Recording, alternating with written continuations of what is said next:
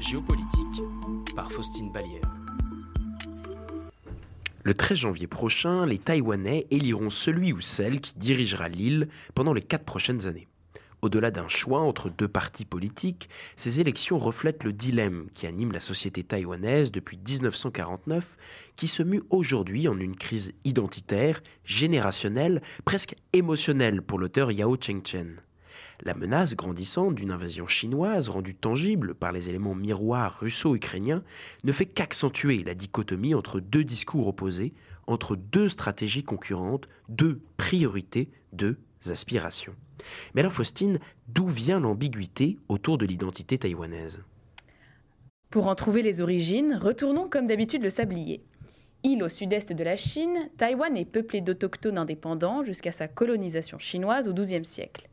Dès lors, les occupations s'y diversifient, l'île prend le nom de Formose sous l'occupation portugaise, et à sa tête s'y succèdent ensuite les Hollandais, les pirates, le retour des empereurs mandchous, des missionnaires catholiques et protestants au XVIIIe, les Français, les Japonais en 1874 jusqu'en 1945.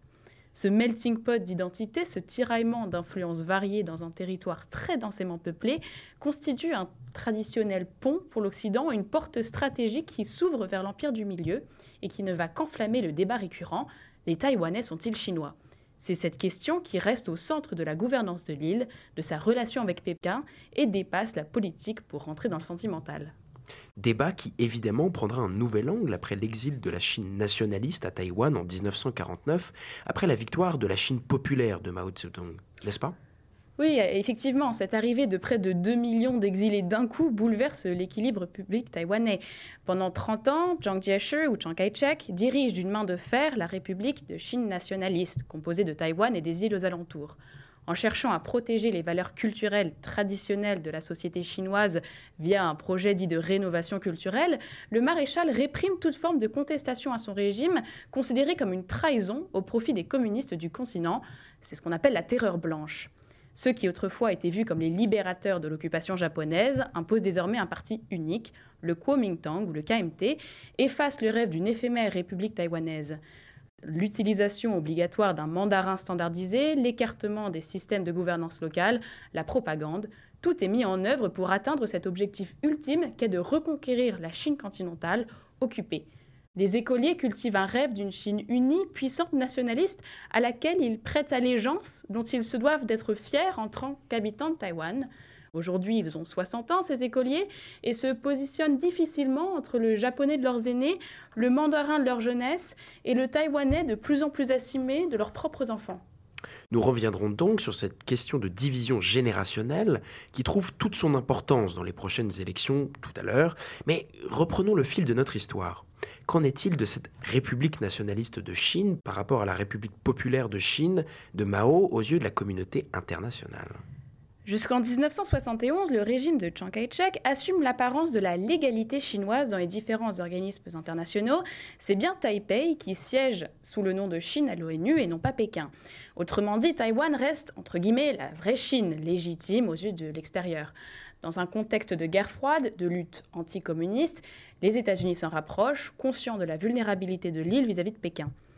Ce soutien important militaire n'empêche pas la perte du siège à l'ONU de Taipei au profit de la RPC en 1971. Le président Nixon ira même jusqu'à serrer la main de Mao Zedong le 21 février 1972, portant un véritable coup à Taïwan. Alors pourquoi ce changement de stratégie? C'est toujours cette ambition américaine d'isoler l'URSS en la dissociant de la RPC, une stratégie portée par Henry Kissinger et sa diplomatie du ping-pong. Les États-Unis ne cessent cependant pas toutes leurs relations avec Taïwan, au contraire, mais le dialogue avec la Chine continentale, de plus en plus reconnu comme légitime à l'international, est désormais une nécessité. Hein. Mais alors pourquoi ne simplement pas conserver des relations diplomatiques avec Pékin et Taipei en même temps? Eh bien pour adoucir les relations entre Pékin et Taipei, tout simplement, et éviter une invasion. En 1979, Deng Xiaoping établit le principe de la Chine unique lorsqu'il lance la politique de réunification pacifique, devenue peu à peu le concept d'un État de système. En janvier 1995, le président Jiang Zemin assure que le maintien du principe d'une seule Chine constitue la base et la condition préalable pour réaliser la réunification pacifique. C'était une citation. Ainsi, tout pays souhaitant entretenir des liens diplomatiques avec la Chine doit en parallèle rompre toute relation officielle avec Taïwan, ce qui n'empêche pas les relations informelles. Cela contribue à repousser Taïwan dans une sorte d'isolement démocratique, de dépendance de la diplomatie de Pékin. En 2020, la décision politique chinoise d'interdire le Pfizer, le vaccin, sur son territoire en priver la circulation pour Taïwan également. L'investissement massif des capitaux taïwanais au début des années 2000 renforce cette dépendance. Un État, deux systèmes, cette expression fait davantage référence au cas particulier de Hong Kong. Mais alors qu'en est-il du système politique taïwanais? La transition démocratique taïwanaise fait un surprenant et rapide bond en avant à partir des années 1978 et jusqu'en 1987, au moment de la levée des lois martiales. Les successeurs de Chiang Kai-shek acceptent la création d'un parti progressiste, le DPP, qui soutient l'indépendance de l'île. Alors une précision importante, même si aujourd'hui le territoire demeure de facto souverain, l'indépendance n'a jamais été proclamée, Pékin affirmant qu'une telle décision constitue une ligne rouge à ne pas franchir. Les premières élections au suffrage universel direct se tiennent en 1996 et le premier président progressif né à Taïwan, Chen Shui-bian, est élu en 2000. Cette transition démocratique, faite sans violence, est perçue comme un exemple de démocratie libérale, progressiste, une transparence rendue possible par le numérique. Selon le think tank asialiste, cette réussite peut être expliquée par la longueur du processus de démocratisation jamais remise en cause, euh, le niveau d'éducation de la population, l'insertion internationale et la nécessité de se distinguer positivement de la Chine. Alors ce n'est pas pour autant que la population est en accord avec la marche à suivre. Faut-il dépasser cette fameuse démarcation?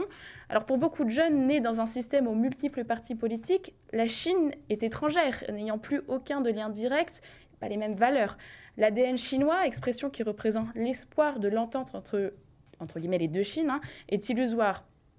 Le mouvement d'étudiants des, tournesols en 2014, en contestation d'un traité commercial renforçant les liens de dépendance vers la Chine, illustre cette rupture, particulièrement douloureuse pour les générations ayant grandi sous le KMT. Pour elles, se rapprocher des États-Unis pour limiter les relations avec la Chine est l'équivalent d'abandonner tout un rêve d'enfance, de perdre une partie d'histoire familiale pour rejoindre un futur plus qu'incertain. De plus, une menace chinoise rend la construction d'une identité claire et d'une unité encore plus urgente. Mais alors à quoi se résume cette menace qui est aujourd'hui exacerbée par l'invasion russe? Alors aux premières heures de cette invasion, le parallèle semble évident, on le voyait dans les médias. Mais depuis un an et demi, les Taïwanais n'ont pas cédé à la pression d'un rapprochement chinois et l'inquiétude s'est muée en, plutôt une préparation éventuelle euh, par rapport à l'observation du conflit ukrainien. La présidente actuelle, indépendantiste, euh, qui s'appelle Tsai Ing-wen, refuse d'endosser la formule un pays de système, mais favorise plutôt le dialogue américain depuis 2016. La visite de Nancy Pelosi en 2022 avait donné lieu à des exercices aériens et navals menés par la Chine au large de Taïwan. Le status quo est menacé par la multiplication des incursions maritimes et aériennes, euh, par lequel répond un nouveau cadre de combat asymétrique euh, taïwanais qui exploiterait les faiblesses chinoises plutôt que d'affronter directement la puissance de l'adversaire. Mais alors pour Tsai Ing-wen, la guerre n'est pas une option. Le rôle de Taïwan dans le miracle économique chinois et l'importance de ce semi-conducteur restent cruciaux, trop cruciaux pour euh, une potentielle invasion. William Lai, le candidat de la DPP à la présidentielle et a clairement indiqué qu'il s'inscrivait sur les pas euh, de Tsai Ing-wen, tandis que le KMT continue de prôner un rapprochement avec la Chine pour tenter d'assurer une paix durable ce qui semble assez illusoire. Cette élection de 2024 est plus qu'une simple compétition électorale, mais l'occasion de débattre réellement du sort de Taïwan, de sa relation euh, avec, euh, avec le continent et d'un rapport de force qui menace l'ordre international et appelle à une mobilisation des démocraties. Mais alors, en parlant de mobilisation des démocraties et d'élections, quel rôle endosse le cas de Taïwan dans une autre campagne prévue en 2024, cette fois celle des États-Unis?